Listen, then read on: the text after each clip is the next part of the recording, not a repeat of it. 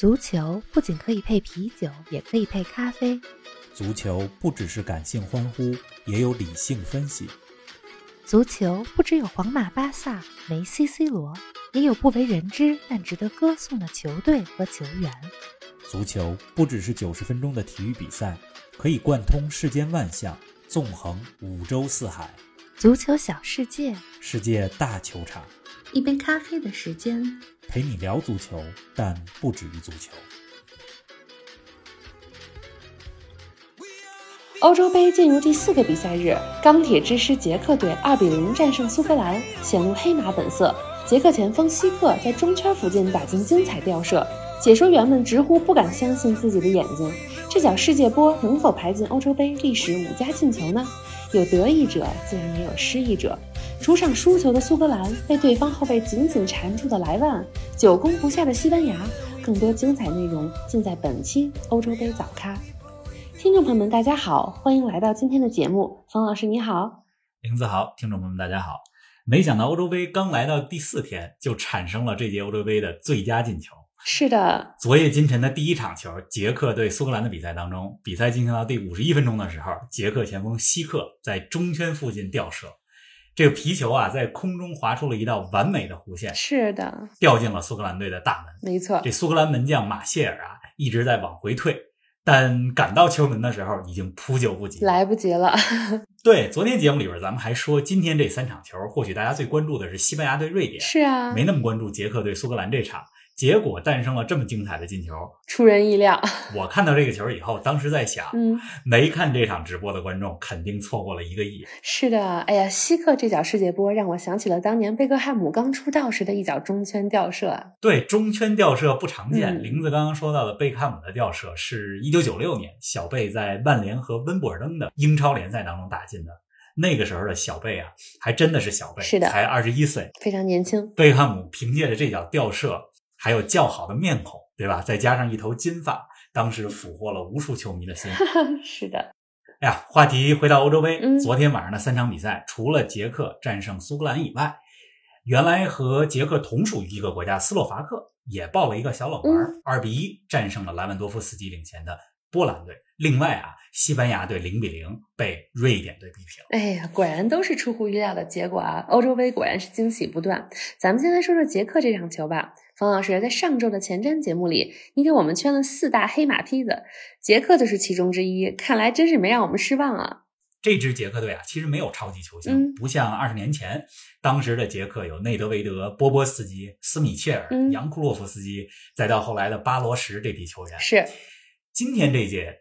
欧洲杯的捷克队有三个特点，这第一，作风非常硬朗，尤其是后防线就跟铜墙铁壁一样。这第二呢，组织纪律性特别强，靠整体，靠体系，不靠某一两个具体的球员。当然了，这个球队当中也没有超级球星。这第三呢，就是球员之间非常熟悉和默契，很重要。虽然这个队中的两个明星球员索契克。和曹法尔这两个人效力于英超，嗯，但是他们去英超的西汉姆联之前，实际上也效力于捷克本土球队布拉格斯拉维亚，和球队当中的大部分效力于捷克国内联赛的球员都比较熟悉，嗯，所以这个球队配合相对默契。是的，这三个特点在今天对阵苏格兰的比赛里都体现发挥出来了。苏格兰刚才玲子说到了，是主场作战，是啊，再加上这是他们二十三年来第一次参加世界大赛，对呀，一定想在主场观众面前。有好的表现，这主场啊，既是优势，也会带来心理负担。杰克呢，就很好的利用了这一点。上半场先是稳固防守，然后寻觅反击的机会，还有定位球的机会。嗯，效力于勒沃库森的高中锋希克今天特别给力，把握住了两次机会。杰克。二比零获胜，我觉得这场比赛他们的表现非常有信服力，配得上“黑马”这两个字儿。是啊，哎呀，你这么说的，我都又激动了。今天捷克队之所以受到很多中立球迷们的关注，我想主要是因为希克这脚世界波。方老师，你觉得希克这脚吊射在欧洲杯历史上能排进五佳球吗？捷克队啊，还真有点意思，嗯，总能在欧洲杯当中带来一些经典的进球。是的。一九七六年，当时捷克和斯洛伐克还是一个国家。嗯，捷克斯洛伐克队和前西德队的点球大战，在决赛当中的点球大战，帕年科勺子点球，开创了勺子点球的先河。是我记得咱们前一两个月说阿奎罗射失勺子点球的时候，还专门讲 提到过，嗯，帕年科的故事。一九九六年欧洲杯四分之一决赛，捷克对葡萄牙，长发飘飘的波波斯基打进了一脚非常漂亮的禁区外的挑射，挑过了葡萄牙门将拜亚。结果这时间呢，到了今天二零二一年，希克又来了这么一脚中圈吊射世界波。而且这脚世界波啊，还是一脚不同寻常的吊射。嗯，我觉得他在射门之前的隐蔽程度，包括球在空中划过的这道弧线，以及他对守门员位置的观察判断，你从任何一个角度来说，这都是一个满分吊射，完美。你要说欧洲杯历史上最佳进球，刚才问到的问题是说，哎，这球能排第几？嗯。反正欧洲杯历史上，你要说史上第一进球，那是没有争议。哇塞！一九八八年的欧洲杯决赛，荷兰队和前苏联的比赛当中，范巴斯滕打进的零度角抽射，那个是举世经典。其他我印象比较深刻的进球，包括了一九九六年的欧洲杯，英格兰对苏格兰的比赛当中，英格兰当时的非常有天赋的球员加斯科因有一个进球，是巧妙的挑过了苏格兰后卫亨德利，一脚抽射破门。有那么点儿后来的博格坎普那意思。那进入二十一世纪之后呢？二零零零年的欧洲杯，我印象最深刻的是葡萄牙和英格兰的小组赛，飞哥有一脚百步穿杨的重炮远射，吹响了葡萄牙逆转的号角。那脚远射打的也是非常漂亮。是啊，再之后呢？再到后来，到了二零零四年，同样是葡萄牙队，葡萄牙半决赛对荷兰，葡萄牙中场马尼切在禁区角附近打出了一脚。转向远角的弧线球破门，葡萄牙也凭借着这个球二比一战胜了荷兰。是的，后面几届呢？再到后来几届的欧洲杯呢？我印象最深刻的是二零一六年，就是上届欧洲杯，瑞士中场沙奇里在禁区线上有一个非常精彩的倒钩。刚才我说的这几个球都是，你这问最佳进球，都是我在我脑海里一下子就能浮现出来。是，总之啊，我觉得希克今天的这脚吊射。从技术层面来讲，肯定能进前五五加球。但是另外一个衡量标准啊，是进球场次的重要程度。你像今天捷克对苏格兰的比赛，它毕竟是小组赛，不是半决赛和决赛，所以从这个因素来讲，综合来看，这个进球，我觉得是历史前五到前十的这么一个范围吧。啊，确实是。您正在收听的是足球咖啡馆，一杯咖啡的时间陪你聊足球，但不止于足球。欢迎您在各大音频平台关注我们的节目，同时欢迎关注冯老师的足球评论公众号“冯球必侃”，让我们一起聊球、砍球、追球。我记得之前节目里你跟我们说过，捷克是一支有着欧洲杯传统的球队，不仅获得过冠军、亚军这样的成绩，而且最近七届欧洲杯他们每届都在，这是英格兰、荷兰都做不到的。今天这场比赛，捷克队算是初显黑马相了。你觉得从他们今天的表现来看，这届欧洲杯当中能走多远呢？捷克队上一次在欧洲杯当中走的比较远的时候啊，是二零零四年的葡萄牙欧洲杯，当时他们进了四强。捷克当年虽然没有夺冠，但是在我心里是2004年那届欧洲杯表现最好的。是啊，前锋米兰巴罗什打进了五个球，并且获得了金靴。但是特别遗憾的是，表现那么好的捷克在半决赛当中被希腊淘汰了。回到今天，现在这支捷克队今天拿到三分以后就有底儿了。是的，这四个成绩最好的小组第三也能出现，这就意味着你拿到三分以后出现形势就很好了。是的，是的。捷克接下来的两个对手，英格兰和克罗地亚。我觉得他们面对捷克队这种铜墙铁壁式的防守，不一定能打。没错，如果捷克获得 D 组第二，他们在十六进八的淘汰赛当中对阵的是 E 组第二。这 E 组第二啊，很有可能是瑞典、波兰、斯洛伐克当中的一支球队。嗯，我觉得捷克有机会进八强。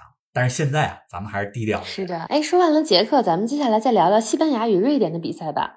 这场比赛当中呢，西班牙全场占据优势，控球率高达百分之七十五，射门也是十七比四。然而就是得势不得分啊，最终与瑞典互交了白卷。从结果来看，这肯定不是西班牙想要的结果。从比赛过程来看，冯老师，你觉得西班牙踢的怎么样啊？这场比赛最佳球员是瑞典后卫林德洛夫。嗯，其实你没看比赛，你单从。中后卫获得最佳球员这一点就能看出来，那肯定是西班牙久攻不下。是瑞典后防线表现得非常出色，林德洛夫多次救前，而且瑞典的门将奥尔森也是高阶敌挡。是从过程来看啊，我觉得西班牙其实踢的还是不错的。这大赛第一场不好踢，不容易。之前咱们节目里边也讲过，西班牙算是强队里边阵容战术方面最让人琢磨不透 的一支球队了。这届西班牙没拉莫斯，没有任何一个皇马球员，甚至没有固定的主力阵容。这过去一年，路易斯恩里克用了非常多的球员。是，你看今天打瑞典，西班牙其实进攻还是比较行云流水的，打的也比较耐心，机会也都出来了。但是这个瑞典啊，防守是真的好，没错，好呢是出了名的。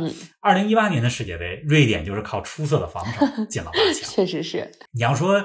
西班牙今天的欠缺在哪儿？我觉得有这么几点。哪些呢？首先呢，就是缺少一位真正的禁区里边的杀手。莫拉塔的状态过去一年里起起伏伏，今天上半场也错失了一个绝佳的机会啊！这就让人想起说，二零零八年到一二年期间啊，获得三届大赛冠军的西班牙。嗯，那个时候西班牙最强的是中场，哈维和伊涅斯塔，是对吧？但是创造出来机会之后，锋线上也是有得分能力非常强的托雷斯、比利亚。今天的莫兰塔，我觉得差点劲儿。另外啊，今天西班牙的中场首发三个人上的是罗德里、佩德里、科克这三个人。佩德里是攻击型中场，没得说；罗德里呢是防守型中场，是科克是攻防兼备的球员。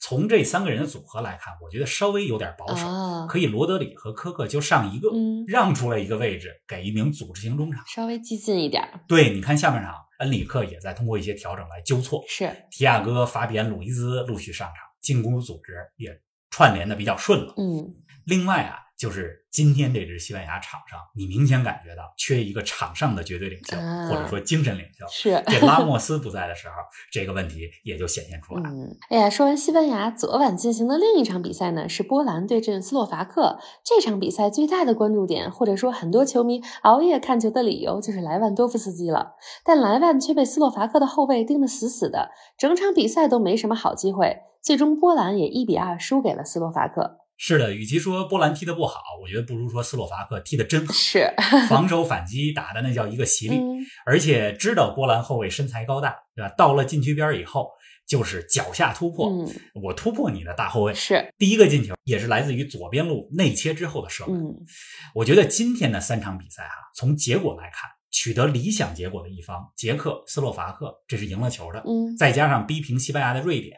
他们三个队都有一个共同点，那就是啊，战术思想非常明确，场上执行也非常到位。你看捷克打苏格兰这场，就是抓禁区后点的机会，抓得准和反击的机会；斯洛伐克打波兰，就是到了禁区边缘寻求内切突破的机会；瑞典打西班牙，就是硬防守。拖慢比赛的节奏，最终拿到了理想的结果。是的，哎呀，欧洲杯到目前为止，六个小组当中已经有五个小组的二十支球队亮相了，就差 F 组了。这也是这届欧洲杯小组赛阶段的死亡之组。明天凌晨的两场比赛，匈牙利对阵葡萄牙，法国大战德国。冯老师给我们展望一下这两场吧。哎，终于 F 组要出场。是的，匈牙利对葡萄牙，大家都说 F 组当中匈牙利是陪太子读书的角色，但是啊，我觉得咱们还真别小视匈牙利。这支球队当中有不少球员在德甲效力。嗯，另外啊，他们还有一个重要的优势，小组赛前两场都是在布达佩斯的普斯卡什球场举行，也就是说主场作战。是的，而且匈牙利的疫情防控还不错。嗯，这也让六点七万名观众，就将近七万人能够进到主场中来，真是挺好的。你想，这是怎么样的声势啊？对吧？非常巨大的主场优势。葡萄牙呢，二零一六年夺得欧洲杯冠军的那一回，小组赛表现不佳，三场都平了，最终勉强小组出线。是的，而且当时就和匈牙利一个组，打成了三比三。匈牙利曾经一度三比一领先，这葡萄牙是 C 罗梅开二度 挽救了葡萄牙，否则不会有后边夺冠的故事了。那德国对法国呢？德国对法国这场，德国是主场作战，嗯，比赛在慕尼黑的安联球场进行，对吧？法国呢是世界杯冠军，被公认为是这届实力阵容最强的球队。嗯，大家似乎都为德国捏了把汗似的，但我其实觉得啊，德国队说不定有机会能打平，甚至战胜法国。有德国阵容当中的三个球员维尔纳、哈弗茨、吕迪格，这仨人都是切尔西刚刚夺得欧冠冠军的主力，嗯近期状态也不错。这是欧洲杯小组赛第一轮的最后一场比赛，但是呢，也是最焦点的比赛。大家拭目以待。是啊，今天夜里、明天凌晨的两场比赛，大家一定要准时关注。咱们下一期的节目呢，也希望大家准时收听，我们不见不散。不见不散。